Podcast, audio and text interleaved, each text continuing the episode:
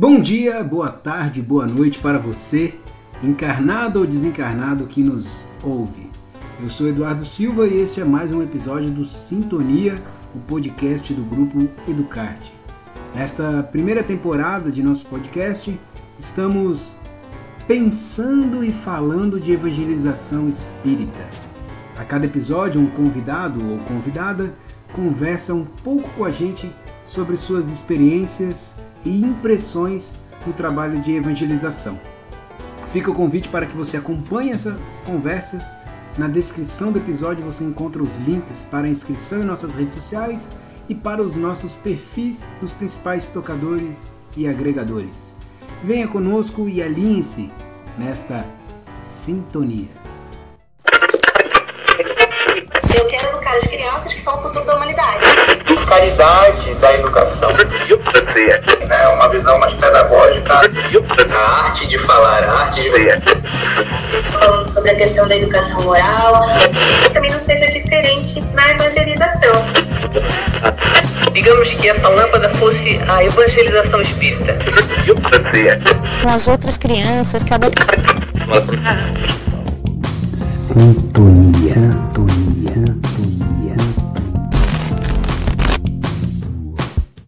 Hoje, sintonizando conosco, Sauler Barcelos, um amigo e parceiro dos projetos eh, do Educarte e que hoje vem conversar aqui com a gente.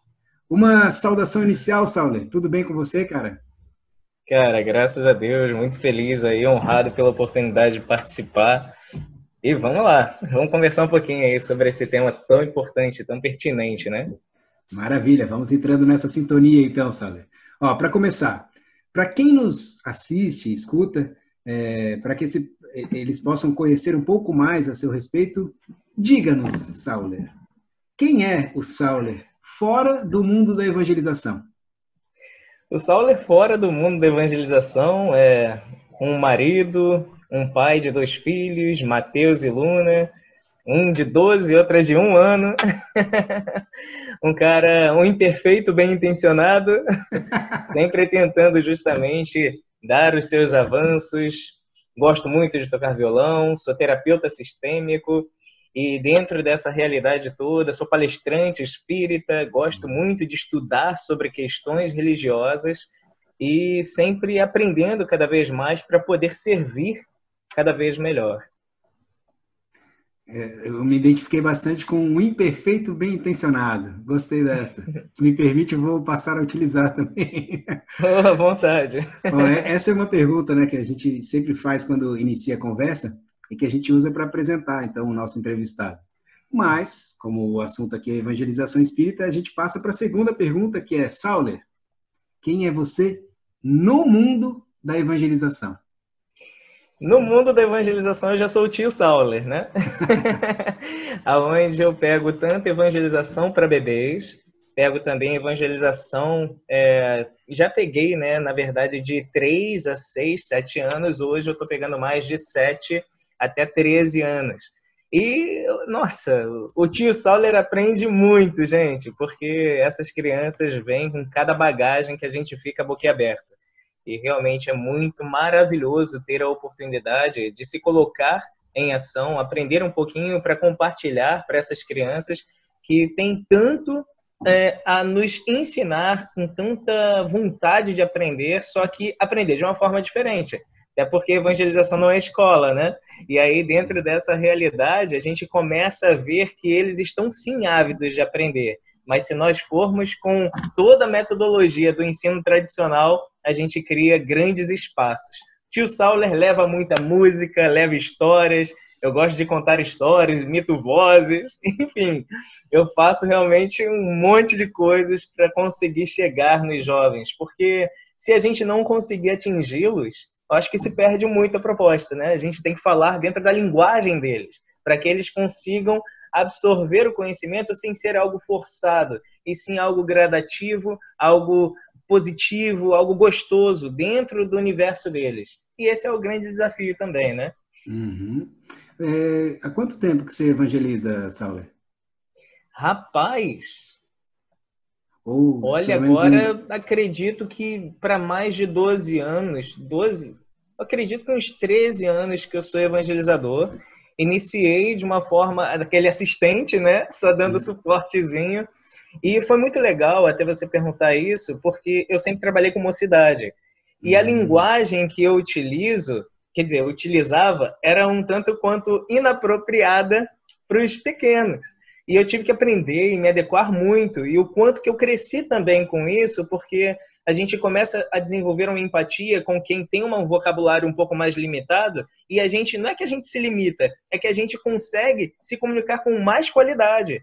A gente, quando faz um curso, por exemplo, de palestrante, não adianta você fazer de forma hiper eloquente e metade ou quase ninguém entender o que você falou. E é justamente esse o ponto. Quando você começa a entender qual a linguagem a ser utilizada com aqueles pequenos, você começa a se tornar cada vez melhor para conseguir abraçar dentro do universo deles, fazendo com que a comunicação chegue com qualidade. Mas afinal, o que você entende por evangelização espírita? Cara, evangelização espírita, na verdade, evangelizar, né? Como tem até música que fala muito, evangelizar é amar. Evangelizar é o grande legado do Cristo, né? quando ele veio e evangelizou quando esteve aqui, quando ele convidou a todos os apóstolos a evangelizarem, quando a gente fala sobre João evangelista, quando a gente fala sobre lidar com o outro, ensinando, propagando, auxiliando, a gente está evangelizando, evangelizando de alguma forma quando a gente levanta a bandeira do Cristo. E é uma oportunidade fabulosa porque eu penso o seguinte, eu gosto de fazer algumas alusões, né, algumas construções para a gente entender de uma forma melhor. Eu acho que a evangelização me ajudou muito nisso também.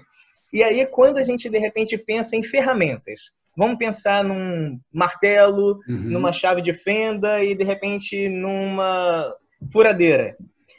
Todas elas são ferramentas. O prego, de repente, o, o martelo pode pensar: nossa, eu sou um máximo porque eu consegui pregar o prego na parede. A outra pode pensar: nossa, eu sou um máximo porque eu consegui apertar o parafuso devido ao fato da minha qualidade.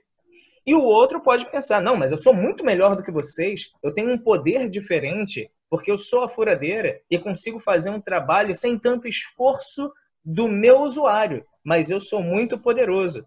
E se a gente parar para pensar, isso é uma coisa tão absurda. Como que o, a, o martelo ou a chave de fenda ou a furadeira vão se sentirem melhores pura e simplesmente por serem ferramentas a serem utilizadas. Quem é bom mesmo, quem é o hábil da situação, é quem está utilizando essas ferramentas. E esse é o ponto principal. Eu acho que evangelizar é justamente você se colocar como ferramenta. E quem vai manusear essa ferramenta se você tem esse objetivo muito central, muito verdadeiro? Quem vai te manusear é o Cristo.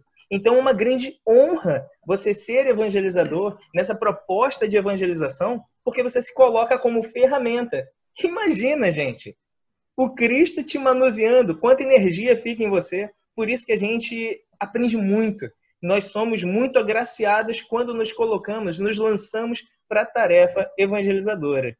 Cara, que legal o que você comentou agora, essa associação com ferramenta. Né? As ferramentas elas servem para facilitar o trabalho, mas é um trabalho que pode ser feito sem ela, só que a mais custo. Né? no momento que você se coloca como ferramenta, você está se tornando um facilitador do trabalho do Cristo que, que vai, de uma forma ou outra, vai acontecer, mas que a gente pode auxiliar e, e potencializar sendo ferramenta. Muito bacana essa associação que você fez de ideias, Saulia. É, mas então, falando desse trabalho como ferramentas do Cristo, nós sabemos que a música e que o sorriso são duas coisas presentes em sua vida e a imagem não vai me deixar mentir.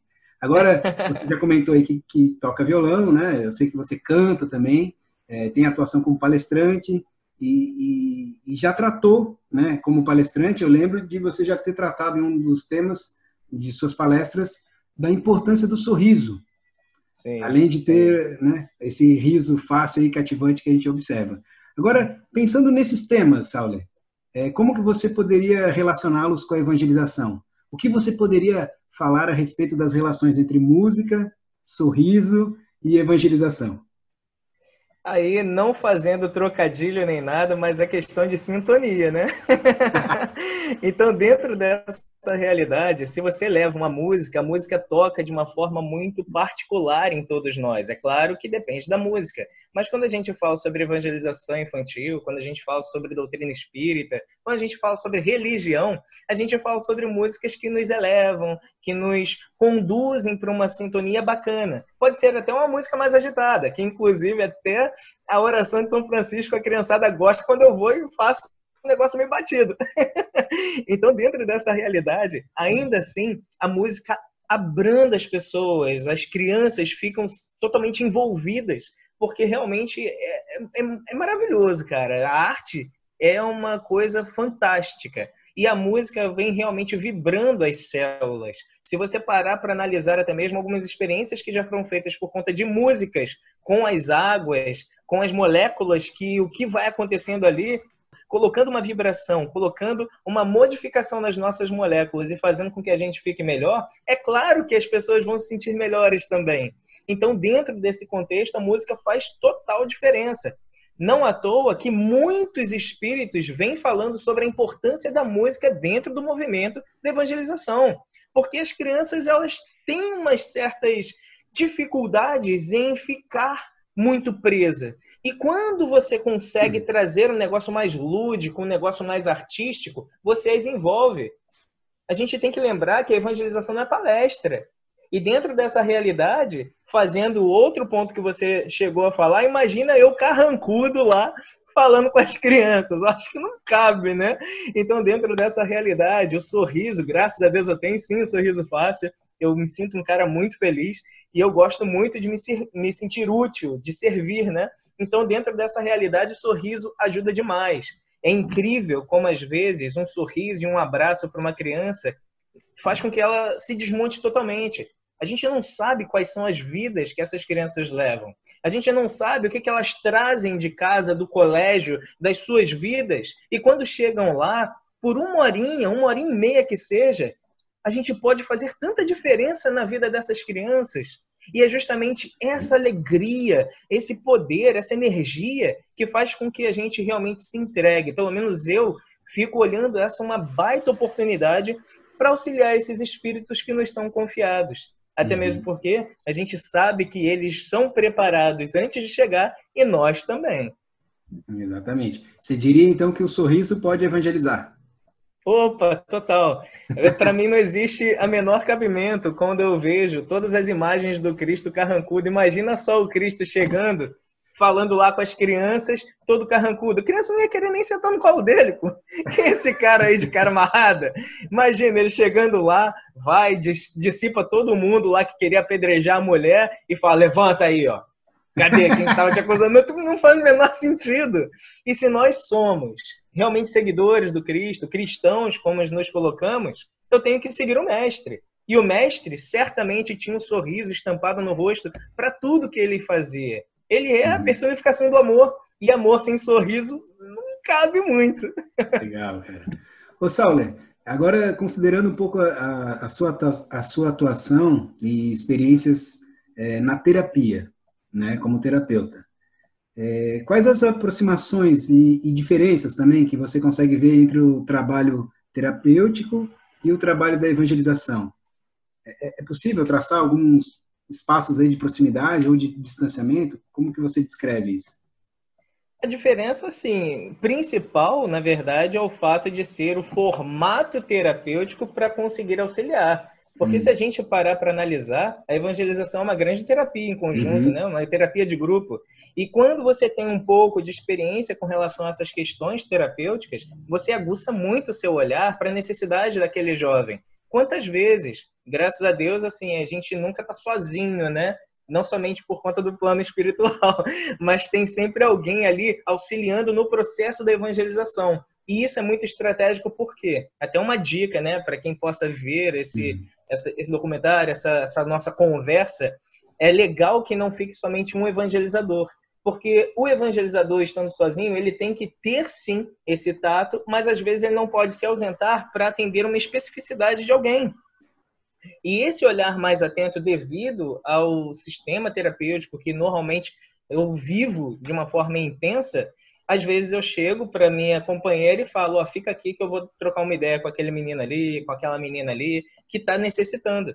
E isso faz toda a diferença, porque a gente precisa se colocar e abraçar esse jovem que está ali, tipo, segurando um choro absurdo, ou então numa revolta, e a gente fica, se não tivermos esse olhar mais atento, a gente fica toda hora repreendendo. Ah, não pode fazer isso. Ó, oh, tem que prestar atenção. Nós estamos conversando aqui.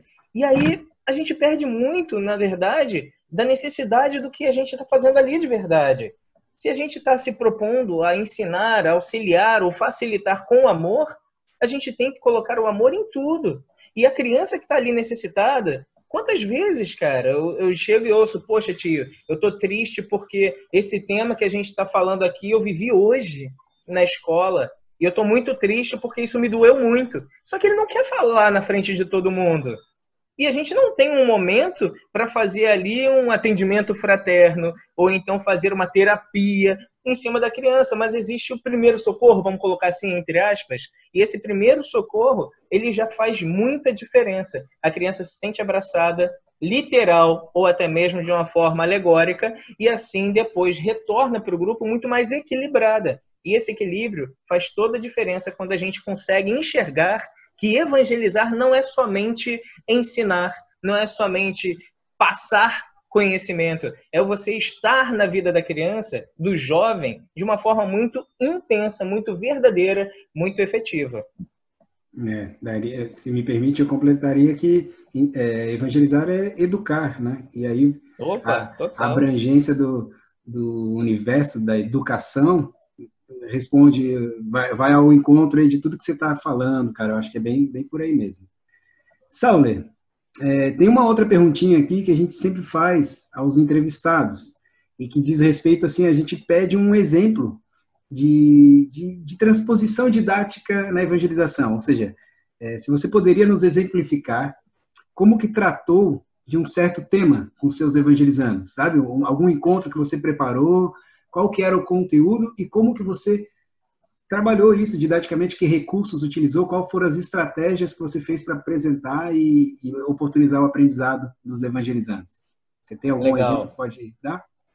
Cara, eu, eu, tenho até um exemplo de cada ciclo. Não pode. vou me demandar muito tempo, não, pode? Vai lá, por favor. O primeiro ciclo, então, que é o ciclo dos três anos até os seis anos, né? Hum. Eu fui, putz, estudei, montei todo um estudo bacana pra caramba, cheguei mais cedo lá, botei a sala toda literalmente de cabeça para baixo, cadeira, mesa, tudo zoneado, e tem uma média de mais ou menos umas 12 crianças que vão na evangelização. Eu falei, cara, eu vou colocar aqui e vou fazer toda uma alusão com relação à bagunça, bagunça emocional e bagunça também com relação à questão de conexão com Jesus, enfim, fiz toda uma, uma construção. E aí, nesse dia, foi somente uma criança. Olha, vou te dizer que eu fiquei bem frustrado num primeiro momento. Eu fiquei assim, caraca, cara, tipo, me deu vontade de nem fazer. Olha só que louco, né? Mas é verdade, a gente tem que saber que nós somos imperfeitos e às vezes a gente tem expectativas. Eu costumo muito, dizer isso no processo terapêutico. Toda expectativa, quando ela é muito alta ou mediana, independente, mas você fica esperando ter resultados e eles não acontecem, você se frustra. E eu fiquei bem frustrado. Só que aí me veio aquela vozinha, né, falando: faça o seu melhor. E foi um jovem de seus quatro anos na época que ele não interagia muito. Vocês têm que ver o quanto que foi rica essa aula de evangelização. E após esse momento de evangelização, que ele participou super, ele falou super, ele se dedicou, ele, cara, foi tipo fabuloso. Essa criança simplesmente transformou. Nas outras aulas de evangelização, ele estava hiper mais participativo. Ele não se isolava mais, ele interagia com o grupo. Claro que gradativo, mas tipo, foi uma transformação fabulosa. E esse é um ponto que eu gostaria de deixar aqui de reflexão. É quantidade ou qualidade? Quando eu fiz o curso de palestrante, foi muito legal uma coisa que eu ouvi. Se você tiver um grupo de 100, 200 pessoas assistindo sua palestra e uma pessoa for tocada e conseguir realmente modificar a sua vida, o seu papel já foi feito. Não é quantidade, Imagina que cada ser é um mundo particular. Então, aquele mundo foi modificado. Aquele mundo teve a sua transformação. E isso depois, obviamente, né, eu fiquei extremamente emocionado, muito feliz por conta dessa oportunidade. E já no outro ciclo, eu fiz uma pegada de desculpa, um filme. Qual que é, qual que é a idade do a idade do outro, desse outro ciclo que você se refere agora? A idade do outro ciclo é de 7 até 13. Tá. E aí, como é que E foi? aí, nesse outro ciclo, que aí a gente pega né, assuntos um pouco mais delicados, é, como tem uma quantidade, até mesmo uma limitação física lá na casa que nós frequentamos, é, aí acaba sendo junto, né?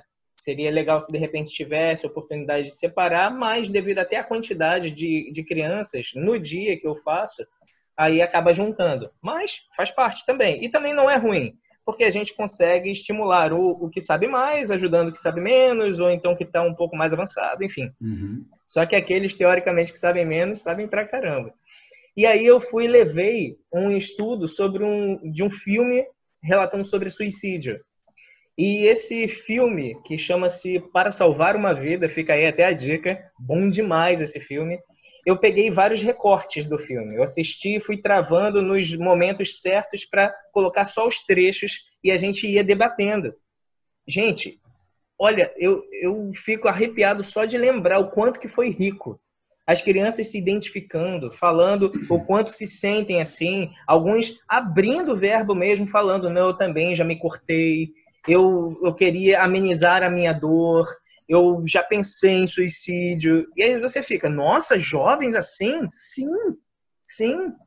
Porque o suicídio, em grande parte, eu falo com propriedade por ser terapeuta, é, na verdade, uma grande necessidade de amenizar a dor que a pessoa sente. E não necessariamente querer morrer.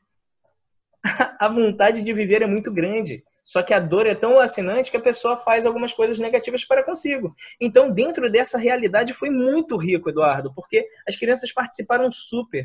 E é muito bacana que eles sentiram exatamente isso que eu vou dizer. Eles começaram a se sentir com voz. Eles participaram, eles falaram, eles trocaram. Não foi somente ouvir. Eu, na verdade, quase não falei nesse estudo. Eu só apontava uma coisa ou outra para fazer um ajuste, aparar algumas arestas para não ficar nenhuma ponta. E assim, é muito legal que até mesmo uma criança de 7 anos, que eu julguei que de repente poderia ser complicado, tipo, participou super, falou de um primo que passou por isso, falou sobre uma tia que passou por isso, e ele mesmo. E aí a gente entrou também no processo de obsessão. E eu vou compartilhar com vocês porque é muito legal isso, não do que aconteceu, mas saber que isso acontece. Ele falou, tio, esse negócio de vontades que o senhor está falando, de de repente intuição, vontade de fazer coisas erradas, engraçado que uma vez aconteceu comigo. Eu estava muito aborrecido com a minha mãe e do nada apareceu assim uma vontade na minha cabeça de pegar a faca e jogar nela. Só que aí eu falei, cruz credo, eu não vou fazer isso não. Olha só, gente. E realmente acontece. Acontecem essas, essas intuições complicadas. E isso não é somente com adulto, muito longe, acontece com crianças também. E é muito legal eles começarem a participar e se permitirem falar para a gente começar a ver que esse universo é constante. Quando o livro dos Espíritos fala lá que os Espíritos atuam na nossa vida muito mais do que a gente imagina, de ordinário, eles que nos dirigem, isso não é falácia, isso é muito verdadeiro. E se a gente não segue a orientação do Cristo de vigiar e orar, criticando o pensamento que chega para você, você simplesmente vai se tornando um joguete. Cara, exemplos muito ricos que você trouxe. Eu acho que sua, o primeiro exemplo que você apresentou me fez pensar. É, a pergunta dizia respeito a um determinado conteúdo, qual foram as estratégias didáticas? E aí você mostrou como trabalhou, mas aí já demonstrou que a é, que a forma como você fez construiu também uma relação, né, sua da casa ali com o evangelizando. Ou seja, às vezes a gente nem coloca, nem sempre, né, é tão explícito é, construção de relações de afeto, de confiança entre os, participantes do encontro. E aí a atividade ali proporcionou isso, né? E esse segundo exemplo, eu acho que achei demais quando você destacou que eles participaram, dar voz. Isso diz, diz bastante respeito a, a uma forma de, de educação pautada no, no, diálogo, na participação, né? uma, uma educação democrática, onde todos têm voz, podem opinar, podem participar. Isso enriquece o processo. E no começo da nossa conversa aqui, você lembrava assim, evangelização não é escola. Apesar da gente fazer uso de algumas ferramentas escolares, né, vamos lembrar, não é escola. Pode fazer uso, deve, quando for o caso, mas não é, né?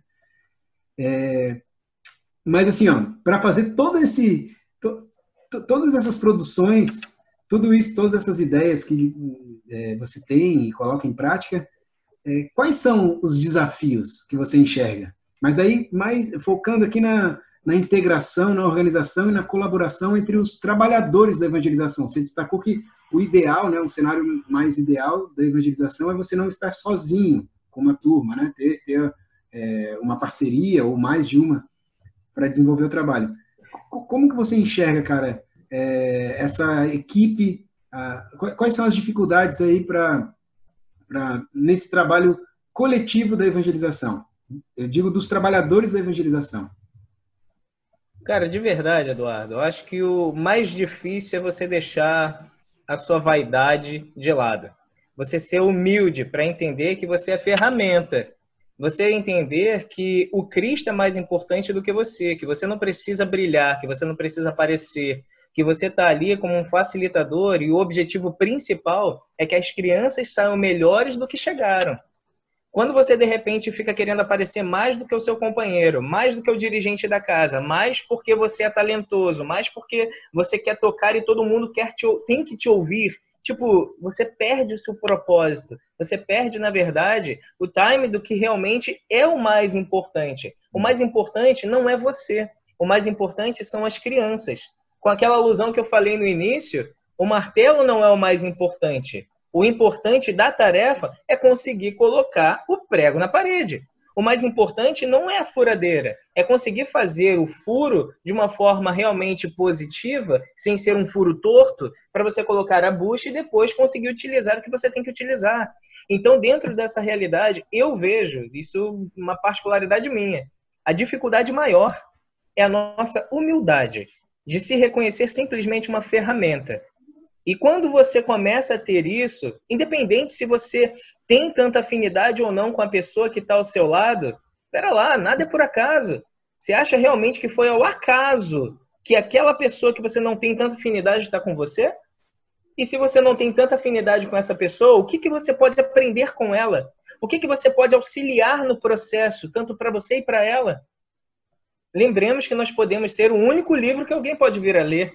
Então, dentro dessa realidade, eu vejo que a dificuldade maior é sim a nossa humildade e também os desafios de você, às vezes, não se dedicar tanto para estudar, não se dedicar tanto para estar afinado. Lembra, ainda na alusão da ferramenta, se nós fôssemos um facão ou alguma coisa assim, nós temos que estar amoladas. E amolado, calibrado, bem preparado para a tarefa, também passa por um preparo de conhecimento, de equilíbrio para você se colocar como uma ferramenta positiva. Ah, ótimo. Sauler, você já está nos ajudando e muito na construção do podcast, nos ofertando essa amistosa aqui conversa. Mas a gente quer mais, cara. E é o seguinte, como o propósito desse projeto é, a cada episódio, ouvir um trabalhador ou trabalhadora da evangelização espírita, que pergunta você gostaria de ouvir um entrevistado ou uma entrevistada responder aqui? Que, que questionamento você gostaria que outro evangelizador respondesse? Tem um questionamento muito legal que é justamente puxando para a empatia. Hum. Agora, com a cabeça que nós temos, como seria uma boa aula de evangelizador para você, que talvez possa ter passado por esse processo ou não? Como seria as suas necessidades mais urgentes? O que seria interessante para você quanto evangelizando. Porque se nós não nos colocamos no lugar do outro, a gente não sabe qual é a necessidade. O evangelizador não tem que fazer a, a sua aula para você, tem que fazer para o outro, né? Exatamente. É, eu vou fugir de responder essa pergunta, vou deixar para o entrevistado fazer. Verdadeiro ou falso? Hora do nosso quadro verdadeiro ou falso. Eu Opa. te apresento agora, Sauler, algumas sentenças e para cada uma você me responde aí se considera verdadeira ou falsa a sentença. Ok. Preparado? Então vamos, vamos lá. lá. Primeira. Tem crianças que não podem ser evangelizadas. Falso? O funk pode fazer parte da evangelização. Verdadeiro. Uma palestra pode evangelizar. Verdadeiro. Ó, não se deve compartilhar planejamentos, atividades e experiências com outros evangelizadores. Pelo amor de Deus, gente, falso demais isso. já, tem, já acabaria com o Educarte agora aqui, né? Oh. Mais uma. Origami pode ser um recurso para evangelização. Ou se fosse falso, eu tava na vala, porque eu uso dessa. Verdadeiro.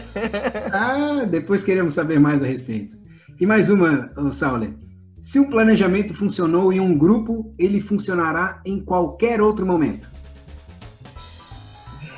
complicado. Eu diria que falso, por conta daquela questão de você ser empático e entender a necessidade do grupo. Olha, era só verdadeiro ou falso? Desculpa aí, eu tô falando. Não, mais. vai lá, continua, continua raciocínio. Acho que fica, pode continuar. É isso aí. É né? porque assim, não adianta, não existe modelo, não tem formato de bolo, né? As pessoas são diferentes, os grupos são diferentes. Eu falo o seguinte: é, se você pegar de repente na Bahia uma quinta série e pegar no Rio uma quinta série, a base é muito similar. Mas você não vai dizer que é igual porque o professor pode ser igual, porque os alunos podem ser é, diferentes, Tipo, a metodologia é diferente, tudo é diferente. Um pode uhum. ser muito mais empático e ajudar, o outro pode ser mais grosseiro, mais austero e atrapalhar. Então, assim, não tem receita de bolo. Não dá para você falar que eu fiz aqui e deu certo e vai dar certo no outro. O tema, sim. A metodologia, vai delicada. É, beleza. Muito bem, Sauler. Eu vou deixar um espaço agora para que você possa sugerir, indicar algum conteúdo aí para os ouvintes. É, vale título de livro, filme, documentário, perfil, canal, página na internet, o que você quiser, tá? Enfim, algo para acrescentar ao repertório dos ouvintes, espectadores, e aproveitando o título deste podcast, para que eles também possam criar uma sintonia com, com você. O espaço é seu. O que, que você indica? Olha, eu particularmente penso que a base principal tem que ser o Cristo. Isso, para mim, é fora de cogitação a gente tentar fazer um monte de situações se a gente não tiver a chama do Cristo muito bem acesa em nós. E existe no YouTube uma coisa que eu via desde pequeno, desde católico, que são desenhos bíblicos. Hum. Nossa, eu particularmente adoro até hoje e indico para muita gente. Tem alguns compilados de cinco horas direto, não precisa assistir as cinco horas direto. São vários capítulos de 20 a 30 minutos, mas que relatam a, a passagem do Cristo, seus feitos, e é simplesmente maravilhoso. Então, a minha sugestão seria justo essa: assistir desenhos bíblicos, procurar lá no YouTube desenhos bíblicos, já vai aparecer e você consegue se, nossa, brindar. E uma outra, que talvez vale falar uma outra aqui? Claro, vai lá. é justamente pegando a parte de arte. Eu sou um cara que eu sou muito eclético com relação a isso. Eu não fico bitolado só com doutrina espírita. O que me conecta, o que faz bem, eu vejo também de outras vertentes. Tem uma menininha chamada é, Yasmin Veríssimo. Não sei se vocês conhecem, mas ela é evangélica e ela tem vários clipes de músicas, coisas instrutivas, falando da importância do asepsia, com lavar os dentes, escovar os dentes, se lavar depois das refeições, fazendo a conexão com Cristo. Então, assim, é muito, muito bacana. Seriam essas duas aí. E uma possível terceira. Ah, Obras do Luiz Rurrivas. Cara, é maravilhoso. Ele faz um trabalho fabuloso com pegadas da doutrina espírita e, de repente, o quê? Scooby-Doo, Turma da Mônica. É maravilhoso, gente. É ah, fabuloso demais. Vamos tentar reunir alguns links e deixar na descrição deste episódio. Maravilha, meu amigo Sauler. Nós aqui pensamos e falamos de evangelização espírita. E por isso nós vamos chegando ao fim deste episódio do podcast Sintonia, o podcast do grupo Educarte. A você que nos ouve, nossa gratidão e o pedido para que nos acompanhe em nossas redes sociais. Sauler, gostei demais da conversa. Muito obrigado mesmo pela disponibilidade, pela atenção. E obrigado mesmo, viu, meu amigo? Nossa, eu que agradeço a oportunidade. Sempre que precisar, sempre que tiver a oportunidade também, eu vou ficar muito feliz e honrado em poder auxiliar. Gratidão demais, amigo. Que possamos então manter essa gostosa e elevada sintonia. Pessoal, nos vemos no próximo episódio. Até!